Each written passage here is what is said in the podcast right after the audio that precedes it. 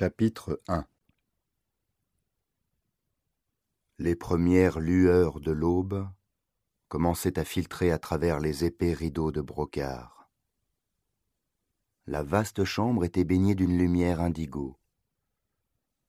Et Baldassario écoutait religieusement la respiration lente et régulière d'Altagracia, encore profondément assoupie à ses côtés. Il se leva en prenant soin de ne pas troubler la symphonie de Morphée, qui gonflait avec régularité la poitrine de la jeune femme. Debout, à côté du lit, il contempla un instant les courbes fuselées du corps entièrement dévêtu et offert, avant de le couvrir d'un pudique drap de satin immaculé. Habillé d'un simple pantalon de lin, il descendit l'escalier de marbre et traversa le hall principal, qui regorgeait de tableaux, de sculptures et d'objets d'art les plus hétéroclites. Il connaissait chacun de ces objets comme on connaît un ami de longue date. Pour lui, ils étaient vivants, et riches d'histoires centenaires et parfois millénaires.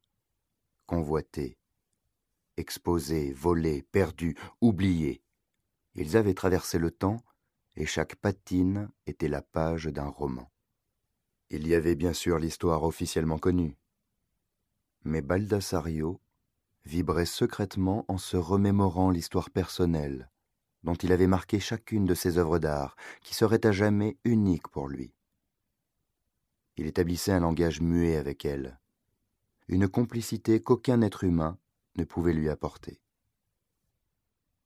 Collectionner les œuvres d'art était sa passion et son métier à la face du monde. La manière très particulière qu'il utilisait pour obtenir les plus belles pièces était un secret partagé seulement par un cercle très restreint d'individus. Baldassario s'installa sur la terrasse de sa villa du XVIe siècle, qui ressemblait plus à une place forte moyenâgeuse qu'à un palais de la Renaissance. Perché sur une des collines entourant la cité-État de Florence, la villa dominait un océan de vignes et d'oliviers, parsemé de cyprès majestueux. Ce paysage de Toscane au lever du jour était pour lui un des plus beaux spectacles au monde. Une œuvre d'art vivante et parfaite. La nature accomplissant le miracle immuable de la simplicité de la vie.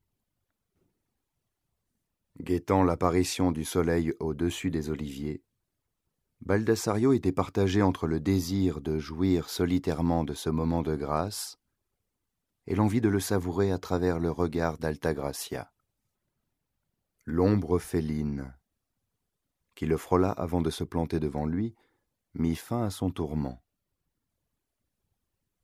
Elle resta un moment parfaitement immobile, se laissant pénétrer des premiers rayons de l'astre de feu, le drap de satin noué en toge sur son torse. Puis, très lentement, comme bercée par les vibrations de l'atmosphère reprenant vie après la nuit, elle commença à se balancer sur place, tout en dénouant le drap, pour finir par le brandir à bout de bras, telle une offrande au dieu soleil.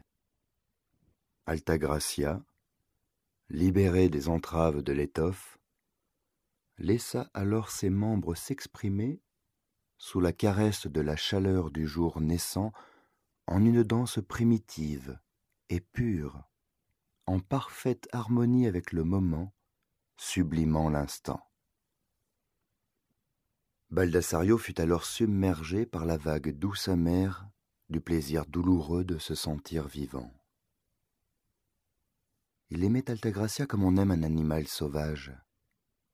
On l'aime pour ce qu'il est, libre, indompté, allant et venant sans contrainte, avec le regard brillant des fauves ne connaissant ni le doute ni la peur, vénérant la vie car connaissant son véritable prix.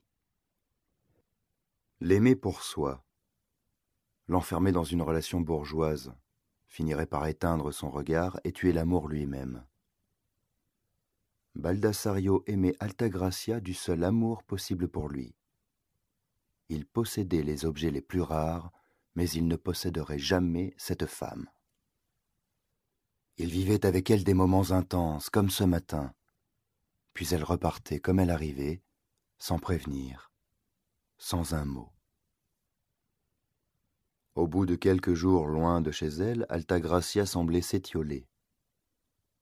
Elle avait développé un rapport symbiotique avec sa terre andalouse.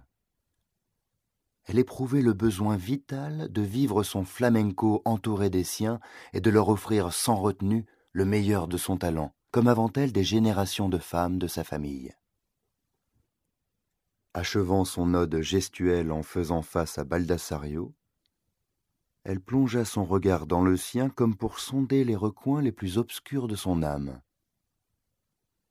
Son inquisition fut stoppée par le mur de tendresse et d'admiration que la lueur dans les yeux de son amant érigeait en une barrière infranchissable. Désarmée par ce témoignage d'affection silencieux, elle franchit les derniers mètres la séparant de Baldassario pressa son corps contre le sien et posa ses lèvres sur les siennes.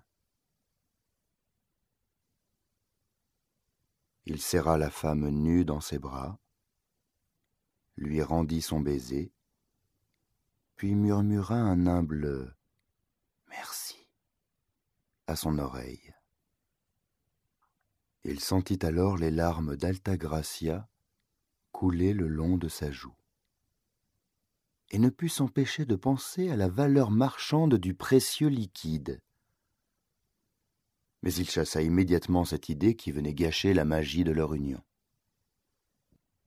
Altagracia perçut l'attention soudaine de Baldassario et le dévisagea à travers ses yeux embrumés.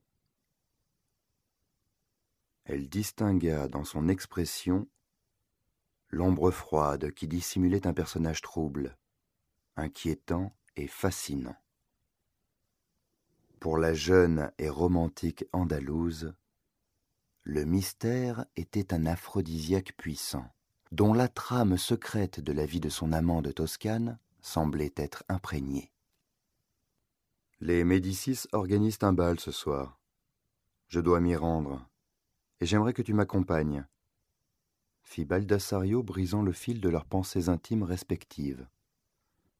Je ne sais pas comment tu fais pour supporter ces mondanités pompeuses d'un autre âge, répondit Altagracia. Essentiellement par obligation professionnelle. Bien sûr, dit-elle avec un petit sourire en coin, se demandant quelle était la nature réelle de ses obligations. Baldassario regarda la jeune femme s'éloigner, sachant qu'elle disparaîtrait sûrement avant le déjeuner, et se demandait quand il la reverrait.